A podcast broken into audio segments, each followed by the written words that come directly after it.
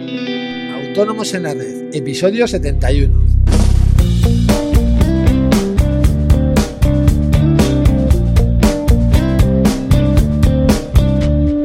Muy buenos días a todos y bienvenidos un día más, un lunes más, hoy 21 de diciembre de 2015, a Autónomos en la Red, el podcast en el que hablamos de todos aquellos temas que nos interesan a los autónomos, desde seguros sociales, IVA, IRPF, financiación.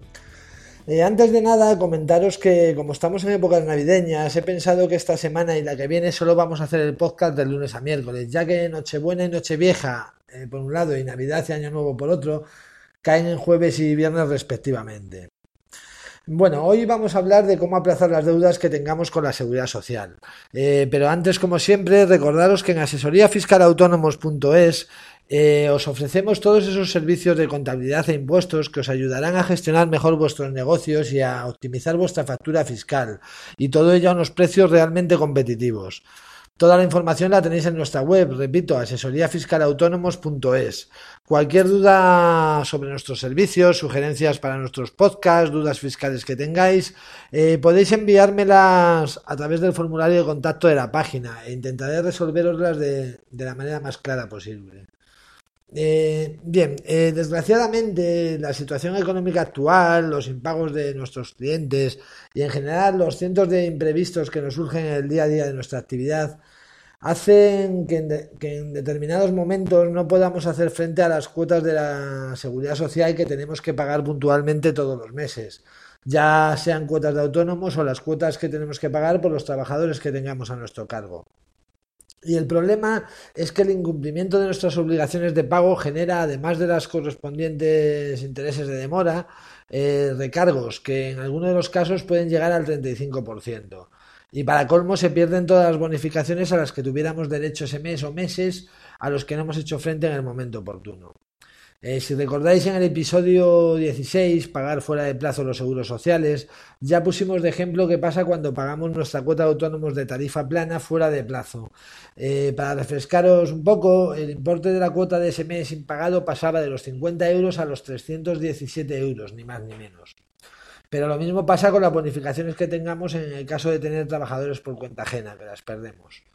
Eh, como podéis ver, aunque hablemos de recargos del 35%, la verdad es que al final, entre unas cosas y otras, el incumplimiento de los pagos en plazo a la seguridad social nos puede suponer incrementos del 600-700%, eh, juntando todo, recargos, pérdidas de bonificaciones e intereses. Además, mientras mantengamos deudas con la seguridad social, perderemos el derecho a percibir cualquier tipo de prestación, ya sea por incapacidad, perdón, temporal, maternidad, etc. Y por último, pero no menos importante, cada vez que una empresa nos subcontrata algo, nos piden certificado de estar al corriente con Hacienda y Seguridad Social. Y claro, no podremos darlo, por lo que con casi total seguridad perderemos el trabajo. Eh, pero claro, eh, si no hay dinero no lo hay y no podemos pagar, eso está claro. Eh, pero lo que sí podemos hacer es solicitar un aplazamiento que nos ahorrará un montón de gastos, desde los temidos recargos a la pérdida de bonificaciones, además de que cuando tenemos concedido un aplazamiento se considera que estamos al corriente de las cuotas, por lo que podremos acceder a las prestaciones que necesitemos sin ningún problema. También podremos pedir ese certificado estar al corriente con la seguridad social sin ningún problema. Eh, pero bueno, ¿qué deudas podemos aplazar? Bien, pues, pues podemos aplazar tanto las deudas por cuotas como los recargos que ya pesen sobre ellas. De todas maneras, hay una serie de cuotas que son inaplazables, como son las cuotas que corresponden a accidentes de trabajo y enfermedades profesionales, y en el caso de tener trabajadores, la denominada cuota obrera, es decir, eh, las retenciones que aplicamos en las nóminas a los trabajadores en concepto de aportación a la seguridad social. Eh, hay que tener en cuenta que la concesión del aplazamiento depende del órgano competente para resolver, por lo que debemos justificar la situación que nos lleva a solicitar dicho aplazamiento. Además, debemos saber que normalmente las solicitudes de aplazamiento de deudas inferiores al doble del salario mínimo interprofesional mensual suelen ser denegadas. En condiciones normales, la duración total del aplazamiento no podrá exceder de 5 años y no necesitaremos aportar garantías si la deuda total aplazable es igual o inferior a 30.000 euros.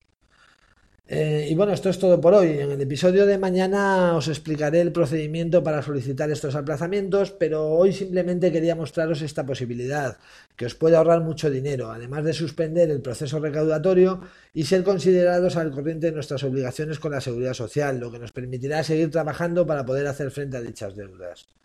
Muchísimas gracias por vuestras reseñas y valoraciones de 5 estrellas en iTunes, pero sobre todo muchísimas gracias por estar ahí y por vuestro feedback, que para mí es valiosísimo.